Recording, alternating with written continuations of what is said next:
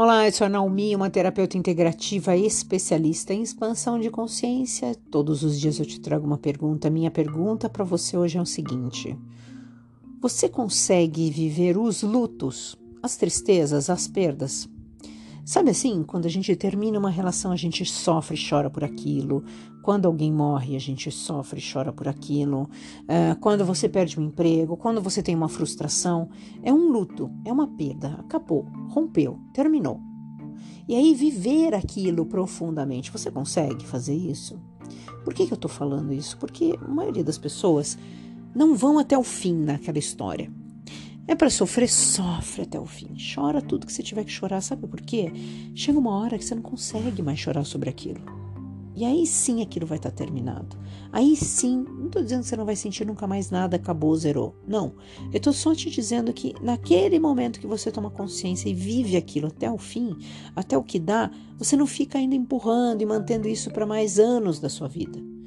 Porque o que eu vejo muitas vezes são pessoas que querem se fazer de fortes e aí vão mantendo. Deixa eu deixar aqui um pedacinho aqui para chorar amanhã de novo. Ah, não, mas agora eu vou deixar. E fica mantendo. Isso faz um mal tremendo. Até porque o espaço que você está tendo ali, que poderia ser para entrar outras coisas, dinheiro, prosperidade, amor, você está mantendo aquele luto ali. Em vez de você viver ele 100% e terminar, anular ele. Talvez seja até para você pensar: será que eu também não estou fazendo isso com várias outras emoções? Quando a gente tem uma raiva, que a gente não vive aquilo até o fim, fica com raiva, raiva, raiva, põe tudo aquilo para fora, acabou. Não, hoje um pouquinho de raiva, vou por amanhã mais de novo, mais um pouquinho dessa raiva aqui de novo, deixa eu pegar ela de novo. Ver. E fica isso, ad eterno, ad eterno, vivendo isso. Então, talvez, muito do que você tem aí neste momento da sua vida seja essas histórias que você não terminou histórias realmente que você não terminou lá de trás, que você não pôs um fim, acabou, chega, não vou pensar mais nisso. Acabou, tenho raiva, pronto, vivo toda raiva, vivo toda tristeza, acabou. Mas aí eu vou te fazer outra pergunta.